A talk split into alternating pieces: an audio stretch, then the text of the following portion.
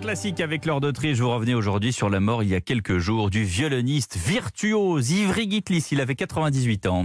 Oui, Ivry Gitlis, une légende du violon, réputé pour euh, ses interprétations parfois atypiques du répertoire. Cet Israélien qui vivait en France avait une façon de jouer très libre. Et on avait souvent l'impression, lorsqu'on l'écoutait, qu'il improvisait.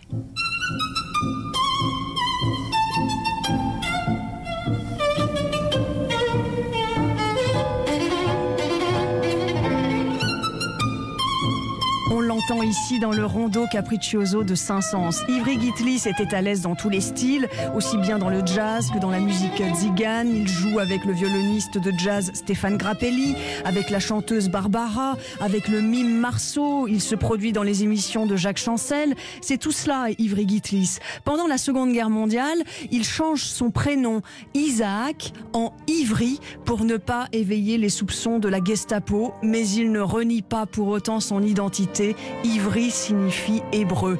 Sa carrière débute vraiment dans les années 50 après euh, un scandale au concours de violon Long Thibault. Le jury ne lui décerne que le cinquième prix contre l'avis du public. Souvent au concert, et j'ai pu le voir de mes propres yeux, Ivry Gitlis savait créer un contact immédiat avec le public.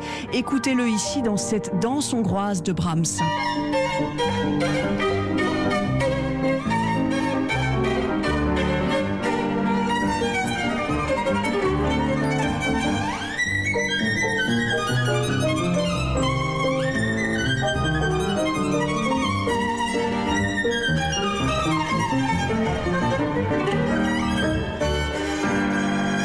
Lorsqu'il était enfant et qu'il en avait assez de faire des gammes sur son violon, Ivry Gitlis mettait sur son pupitre une bande dessinée qu'il lisait en même temps qu'il faisait ses exercices au violon. Aux élèves à qui il donnait des cours, il disait une fois que vous maîtrisez la technique du violon, soyez libre, soyez vous-même. Il est euh, connu pour avoir très souvent joué les œuvres du virtuose Paganini et parmi ses plus belles interprétations, on trouve aussi le concerto pour violon de Sibelius.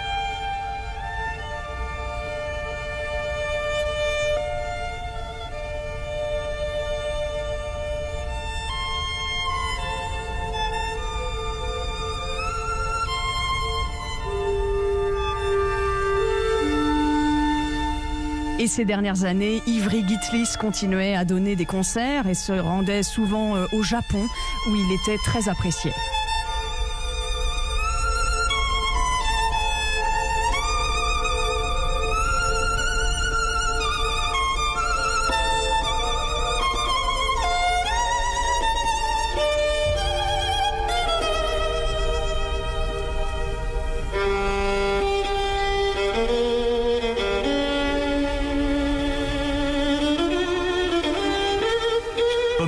À Ivry Gitlis qui nous a donc quitté à l'âge de 98 ans. Merci Laure d'Autriche et à tout à l'heure.